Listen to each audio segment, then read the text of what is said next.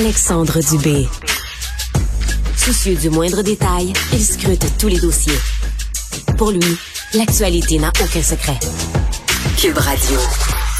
Et on fait le tour des nouvelles avec l'économiste Francis Gosselin. Salut Francis. Salut Alex, je suis accompagné de mon assistant personnel Elliot. Oh! Pour la chronique de ce midi. Donc, si vous entendez des couis-couis, ce n'est pas moi. Hein? ben, c'est bien que tu inities euh, déjà Elliot, hein, avec la pénurie de personnel. là, C'est jamais trop tôt. On va avoir besoin. Un économique euh, pour Cube, assurément. oui, c'est ça. On va avoir besoin. On va avoir besoin de lui. On va commencer, euh, euh, les gars, si vous voulez bien, avec les États-Unis qui investissent massivement pour résoudre la pénurie de semi-conducteurs. Mine de rien, on aura beau le critiquer, mais c'est un autre gain important pour le président Biden. Ouais, ça tombe vraiment bien là, à quelques mois à peine euh, des élections de mi-mandat. Le président américain Joe Biden a signé hier, euh, dans le fond, une nouvelle loi qui octroie la, mo la modique somme de 52 milliards de dollars. Une poignée de Euh, un peu pour, euh, ouais. Les États-Unis, il y a toujours comme un zéro ou deux prix. mais, Oui, c'est ça. donc c'est 52 milliards, donc pour vraiment pour un peu relancer, si tu veux, là, ou vraiment rétablir l'industrie des semi-conducteurs, qu'on pourrait dire entre guillemets euh, made in USA.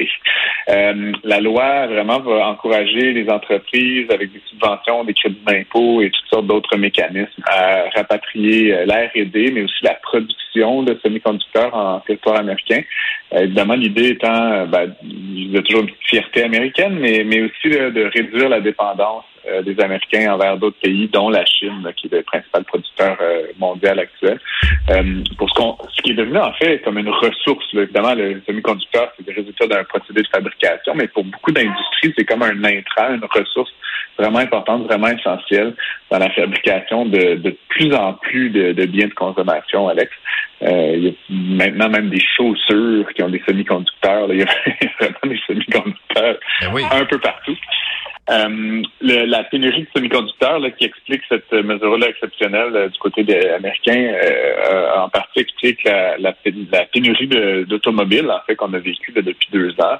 Euh, on sait que dans la plupart des autos aujourd'hui, tu as souvent plus de 100 microprocesseurs. Ça va des détecteurs de vitesse au cruise control, à, euh, tout ce qui est l'injection dans les moteurs à essence et tout ça. Mais c'est entre guillemets pire dans les voitures électriques. Une Tesla, par exemple, a 1000 microprocesseurs embarqués dans la voiture. Aïe, aïe, aïe. Alors, c'est pas rassurant pour les délais de production de plusieurs modèles?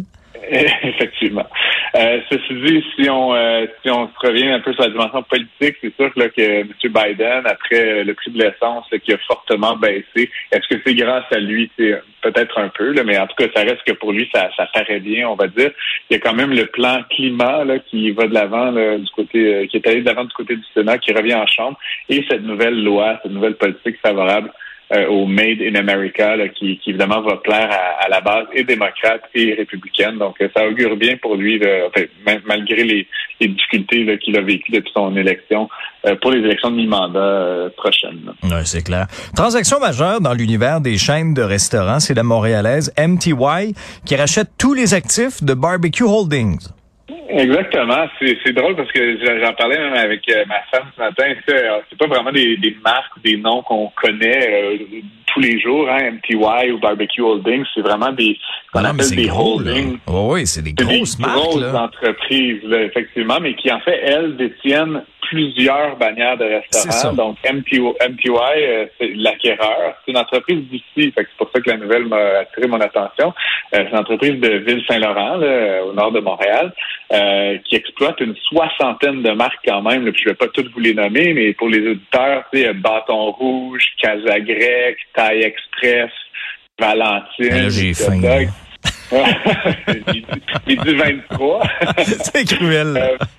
Ça pour dire, euh, MTY a une valorisation boursière de 1,5 milliard de dollars, donc c'est pas de la petite, euh, c'est pas de la, de la petite restauration, on va dire. Euh, et ils ont annoncé, euh, donc c'est ça hier, là, le- l'acquisition de Barbecue Holdings. Écoute, j'étais sur le site de Barbecue Holdings. C'est vraiment une entreprise plutôt américaine. Donc, écoute, je sais pas si tu connais ça, mais Famous Dave, euh, Chicago's Original Barbecue. Village Inn, c'est des marques qu'on connaît pas tellement Non, au Québec, je pense. Euh, mais en tout, c'est 400 euh, points de vente, c'est 400 restaurations euh, qui va permettre à MTY de, de franchir la base des 7000 établissements dans le monde, dont près de 4000 aux États-Unis. Euh, donc, c'est quand même euh, une moyenne entreprise qui devient de plus en plus grande dans cet univers-là de la restauration. La transaction euh, s'est faite d'une valeur de 257 millions de dollars. Donc, c'est intéressant, surtout pour les actionnaires qui ont vu hier l'action euh, bondir de 11,80 à 17,25 qui est le prix de la transaction. Donc, c'est comme 50% de gain sur la transaction par rapport à la valeur en bourse des derniers jours. Donc, euh, très intéressant pour les actionnaires de, Barbecue Holdings. oui, c'est une transaction payante. Euh, et en terminant, un mot sur euh, Whisk Aero qui s'installe à Montréal. Exactement. Ben, c'est, intéressant, je trouve, parce qu'on parle beaucoup d'électrification des transports. évidemment, on pense rapidement là, à, l'automobile. De plus en plus, avec Lyon électrique et d'autres joueurs, on voit euh, évidemment les autobus, euh, les, le transport de marchandises, mais Whisk Aero, donc une entreprise euh, qui, qui fabrique, qui souhaite éventuellement fabriquer des avions électriques, en fait, donc et qui évoque l'excellence canadienne en matière de technologie d'aviation.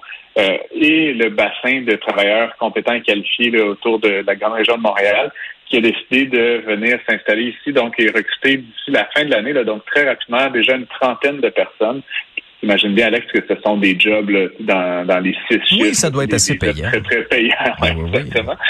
Euh, c'est intéressant pour moi aussi parce que tu sais, le Québec a de la difficulté là, à faire sa place un peu dans le domaine de l'automobile mhm. électrique. On n'a pas beaucoup de capacité de fabrication. Je sais pas si tu as suivi un peu ces derniers jours Tesla euh, ce magazine ben juridiction là, pour euh, une nouvelle usine, mais ça semble, en tout cas, l'Ontario semble avoir plus la cote que le Québec. Euh, donc, je trouve ça intéressant de voir que dans le domaine entre de l'aviation électrique, euh, qui est une entreprise qui a été fondée par euh, euh le cofondateur de, Google, qui donc a choisi de venir s'installer ici, dans la région de Montréal. C'est la troisième entreprise dans cet espace-là un peu particulier de l'aviation électrique qui choisit Montréal pour pour fabriquer certaines composantes et faire de la recherche. juste pour parler un petit peu de Whisk, là, Whisk Aero, la mm-hmm. compagnie, il, ils ont annoncé en 2018 un avion qui est le Cora. Vous pouvez regarder ça sur Google. C'est vraiment beau. Là. Il est jaune. En tout cas, je sais pas si c'est Il est jaune? C'est un biplace, Alex. on pourra, toi et moi, faire du covoiturage. Ah, ben c'est merveilleux. Euh, au travail. As-tu ta licence? Euh, moi, je l'ai pas. J'ai pas ma... Ah, j'ai classe 5, en ça, je pense. euh, mais... il y a une nouvelle version qui va être dévoilée avant la fin de l'année. Puis j'ai pas eu la date des premières livraisons, mais bon, avec un peu de chance, peut-être qu'on aura l'avion avant la voiture électrique, Alex. Donc on peut mettre notre nom peut-être dans le chapeau là, pour, euh, pour devenir pilote d'avion électrique. Une liste de plus, et moi des listes d'attente pour euh, l'électrique. J'en veux-tu une, paye une autre? Exactement. Ah, voilà, donc bonne nouvelle pour l'aérien à Montréal, puis ça s'ajoute donc à plein de bonnes nouvelles dans cet univers-là du transport aérien pour la grande région montréalaise. Merci pour ce tour d'horizon, Francis. T'en prie. À demain. Merci à vous d'avoir été à l'écoute. Notre ami Vincent Dessureau suit à l'instant. On refait ça, vous et moi, demain dès 10 heures. Portez-vous bien.